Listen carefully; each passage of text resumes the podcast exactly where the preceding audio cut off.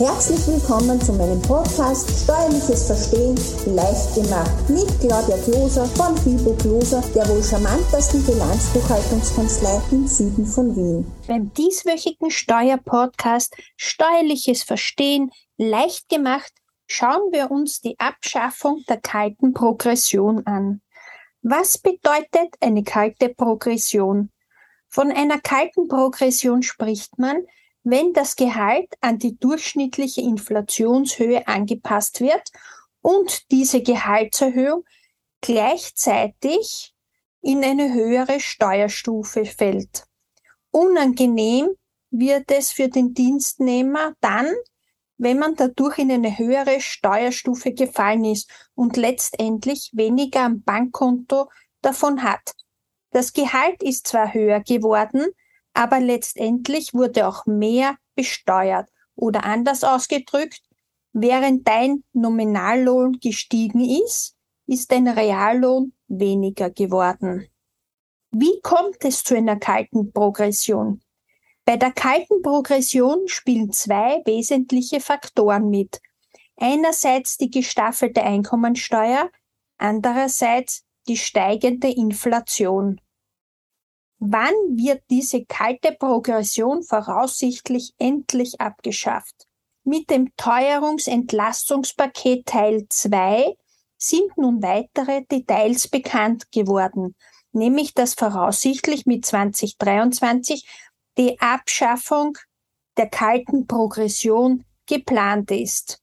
Damit werden Österreicher langfristig entlastet, da auch die jährlichen Einkommensteuertarife Alleinverdiener und Alleinerzieher Absetzbeträge, Pensionistenabsetzbeträge, als sich die Sozialversicherungsrückerstattung der jährlichen Valorisierung unterzogen werden.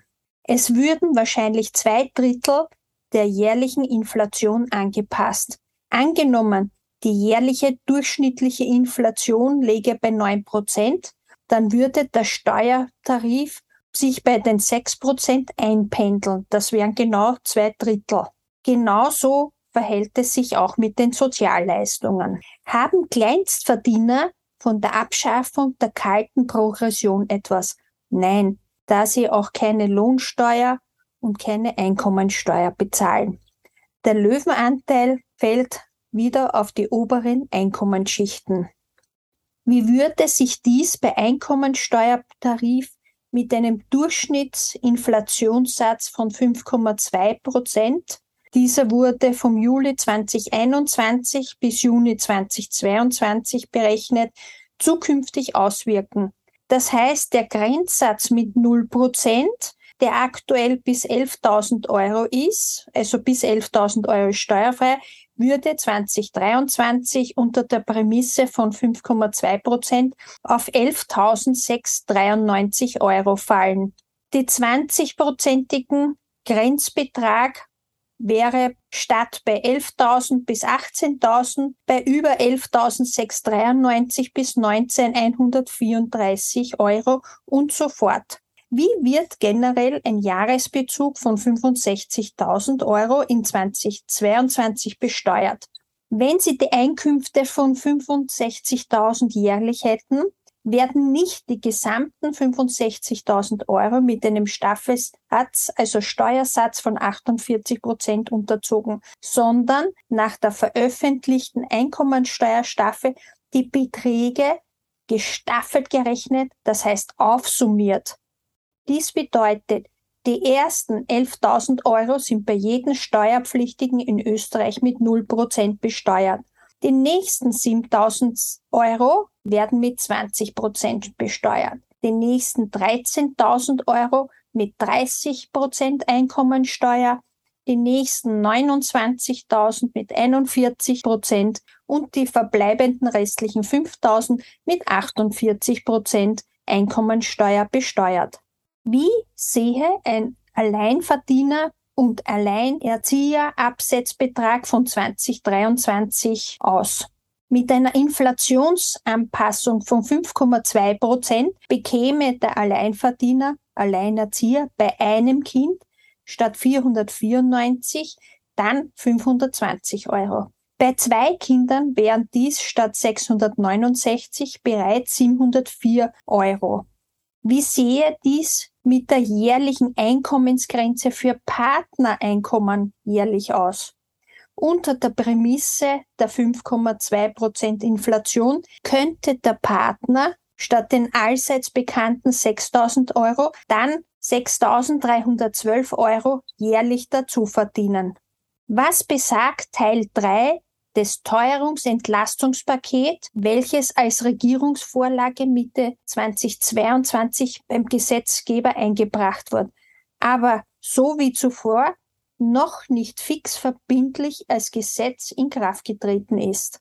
Kurz gesagt, werden demnach auch die Sozialleistungen ab 2023 jährlich valorisiert, das heißt angepasst werden. Dies betrifft folgende Bereiche wie Kranken-, Rehab- und Wiedereingliederungsgeld, Umschulungsgeld, Studienbeihilfe und Schülerbeihilfe, Kinderbetreuungsgeld und Familienzeitbonus. Familienbeihilfe, Schulstartgeld, Mehrkindzuschlag und Kinderabsetzbetrag.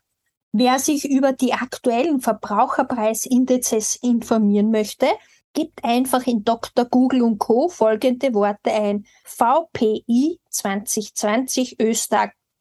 Auch für die Energie gibt es einen eigenen Verbraucherpreisindex, kurz VPI genannt, welcher bereits im Dezember 2021 bei knapp 10 Prozent gelegen ist.